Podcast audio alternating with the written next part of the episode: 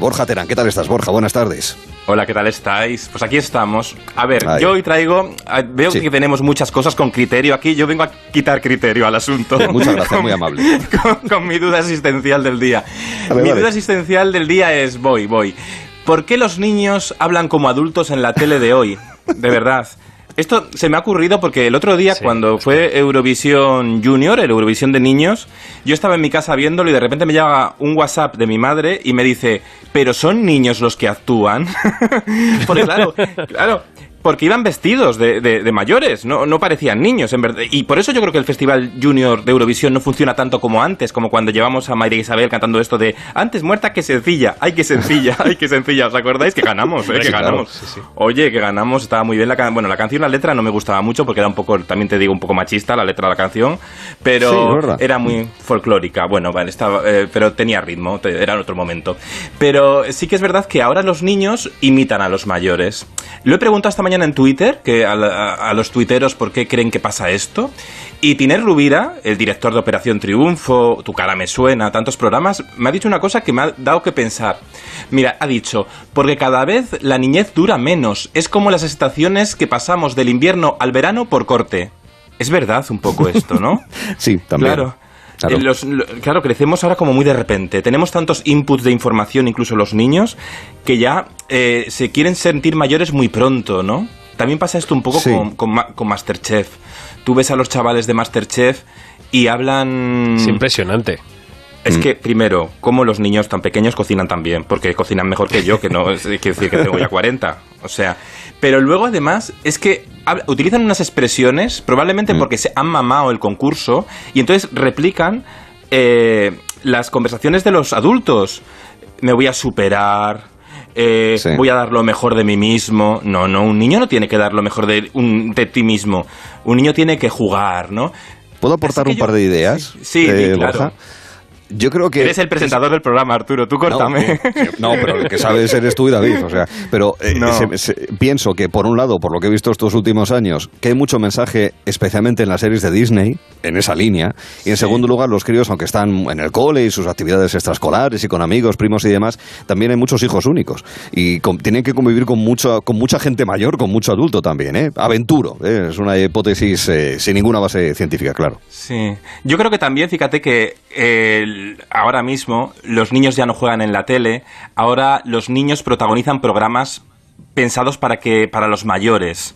Mm. Entonces se utiliza mm. muchas veces la espontaneidad infantil, esa frescura que solo tienes cuando cuando tienes esa ingenuidad que no todavía no has cargado en la mochila toda la cultura de tener vergüenza y demás, funciona muy bien en el prime time entonces a veces se intenta reproducir eso, esa espontaneidad que ya no tienen los mayores, eh, utilizarla como gancho para que esa frescura, para que para atrapar a los mayores. Entonces, en realidad yo recuerdo que en Navidades, en los 80, por ejemplo, las programaciones hacían las televisiones hacían mucha programación para niños y entonces aquellos programas de Teresa Raval, de Miriam Díaz Aroca más tarde, eh, que ponían a los niños pues a hacer a sentirse al solo no puedes con amigos sí, a jugar en equipo.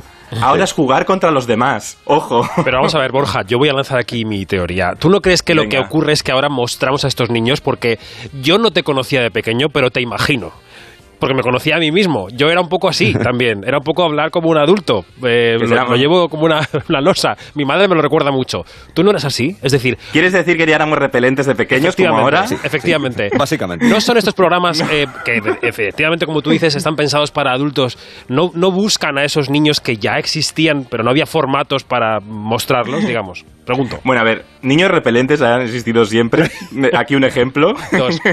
pero, pero no. Pero, pero siempre ha habido. Eh, la niñez había una diferencia. Y una diferencia clara que no tenemos que perder de mayores, ojo, ¿eh? Que es que no, cuando eres niño no te entra el virus del sentido del ridículo. Mm. Y entonces, de mayores tenemos estos más complejos, que por cierto, ahora que vamos a hablar con, un, con una abuela, ¿no? Vais a hablar con una abuela, eh, eh, también se pierden con la vejez. Es decir, quitarte ese sentido de la vergüenza, del ridículo. Entonces eso en, televisión funciona muy bien, porque no estás pendiente del que dirán, de qué pasará, de a ver si alguien se enfada. Los niños no, los niños salen con esa verdad traviesa que funciona también en televisión y que funciona también en la vida, porque todos somos muy traviesos. Hmm. Sí, sí. Y que además lo hacen de manera espontánea, más sincera, no por la intencionalidad, digamos, de ocasionar una gracia, eh, de mover a la, a la risa de, los demás. Eh, claro, es que además los niños ahora, bueno, como todos, ¿verdad? Pero los, los pequeñajos, claro, se ponen delante de la pantalla en, en, el salón, la cocina o, donde sea, y lo ven también de una manera diferente a como lo hacíamos nosotros siendo adultos y cuando éramos niños, Borja. Claro, y bueno, y que consumen muchos vídeos de tutoriales en YouTube.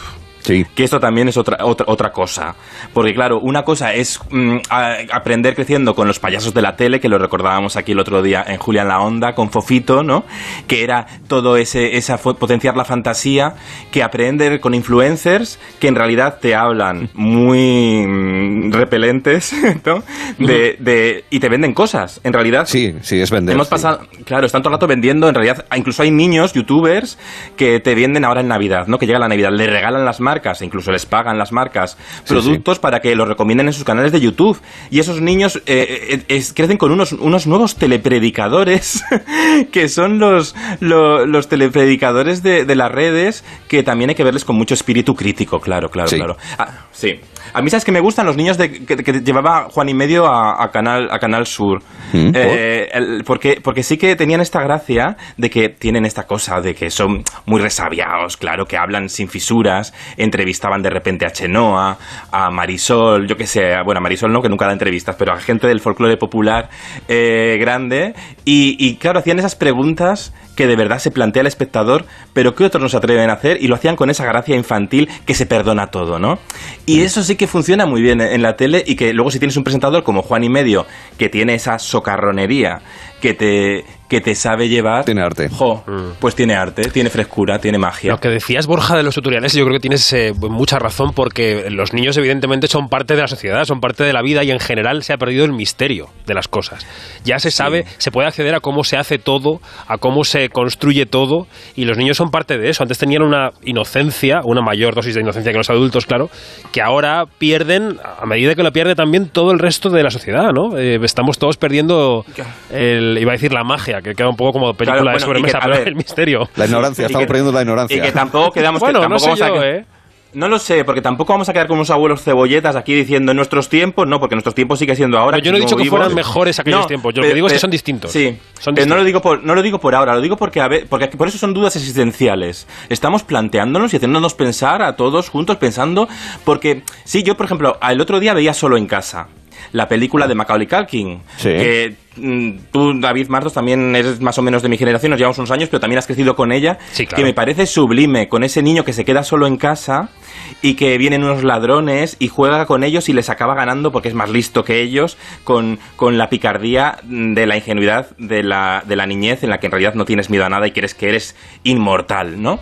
Bueno, pues esa magia de solo, de, de solo en casa, que es mejor la 2, yo creo, porque la 2 es en Nueva York con un presupuesto increíble y muy espectacular, yo creo que es una sigue funcionando muy bien hoy en, en, plataformas como Disney Plus, aunque ahora aunque ellos dicen que lo digamos Disney Plus, Disney Disney Plus, pero en estas plataformas sigue funcionando muy bien solo en casa porque sigue siendo vigente, porque esa es un tipo de, de, niñez que no tiene fecha de caducidad. ahí está la diferencia. Yo recuerdo perfectamente el primer día que me quedé solo en casa, que me dejó mi madre además a cargo de mi hermano, que es más pequeño que yo. ¿Sí? Y yo ese, en ese momento no tenía móvil y mi madre tampoco. Yo tenía una cinta de vídeo de Blancanieves que veíamos mi hermano y yo en bucle y eso fue lo que me dejó mi madre puesto. Entonces allí pasaba cualquier cosa, y, igual que Macaulay Culkin. Como lleguen los ladrones, tengo que poner figuritas para que se tropicen, porque no tenía otra cosa. Pues, pero te animabas ya a hacer marquetería, a hacer cosas para, con un Ahora te anim ahora abres YouTube y retransmites en Instagram Live el atraco a la casa, no, es que el robo en directo. Puedes hacerte una videollamada con tu madre que te, te, saluda desde el mercado donde ha ido y te dice, hijo, ¿cómo estás? ¿Todo bien? Tal, ahora vuelvo. Y eso antes era impensable. Sí, sí, sí. yo, estoy viendo dos en fila ahora y se me hace rarísimo que no tenga móviles ni internet. es una cosa extrañísima de ver. Oye, en un momento vamos a hablar con la abuela y el nieto más querido de España, eh, pero antes, oye, una mera curiosidad, que ya hablamos tanto de las inocentadas. ¿La gala inocente qué tal resultó, Borja? Bueno, es la gala inocente. Yo la vi, ¿eh? Me perturbó un poco. Porque, ¿sabes qué pasa? Que hicieron, eh, hicieron las cámaras ocultas en interiores y no llevaban mascarilla. Y claro, yo entiendo que les hubieran hecho PCR antes, como hacen en los rodajes de televisión, para porque en televisión si no llevas mascarilla no se te ve la cara y, primero dificulta eh, que personas con discapacidad auditiva puedan eh, ver mejor el visionado y luego al nivel del público general también tiene más dificultad, ¿no? Eh, a la hora de conocer a, la personalidad y demás. Pero sí que queda raro y quedaba poco creíble, porque claro, si estamos todos em, con la mascarilla puesta en interiores, porque así debe ser, quedaba muy raro que en una cámara oculta no la llevaran. Entonces dices, uy, a ver si va a estar preparado, uy, a ver si está preparado. Qué curioso cómo han cambiado los escenarios. Hmm. La, gala no, no, bueno, que tuvo un 11% de audiencia, un 11,3%, que no está mal para la 1 de televisión española, está muy bien, pero hizo mínimo histórico de espectadores. Cada año hace un poquito menos. Hay que reinventarse. Un millón y pico de espectadores, un millón cien mil espectadores, hmm. que es poquito, Mm, para lo que conseguían estas grandes ceremonias cuando teníamos esa ingenuidad infantil todos más puesta encima que ahora. Borja, tú que sabes mucho de audiencias también, ahora con las plataformas, eh, eh, los éxitos televisivos en la televisión lineal cada vez son menos, audiencias menos abultadas, ¿no? O sea, cada vez un número más pequeño se considera un éxito. Sí, bueno, importa más la cuota que el número absoluto. No digo, no digo por este caso concreto, digo que en general las pero teles ahora, ¿no?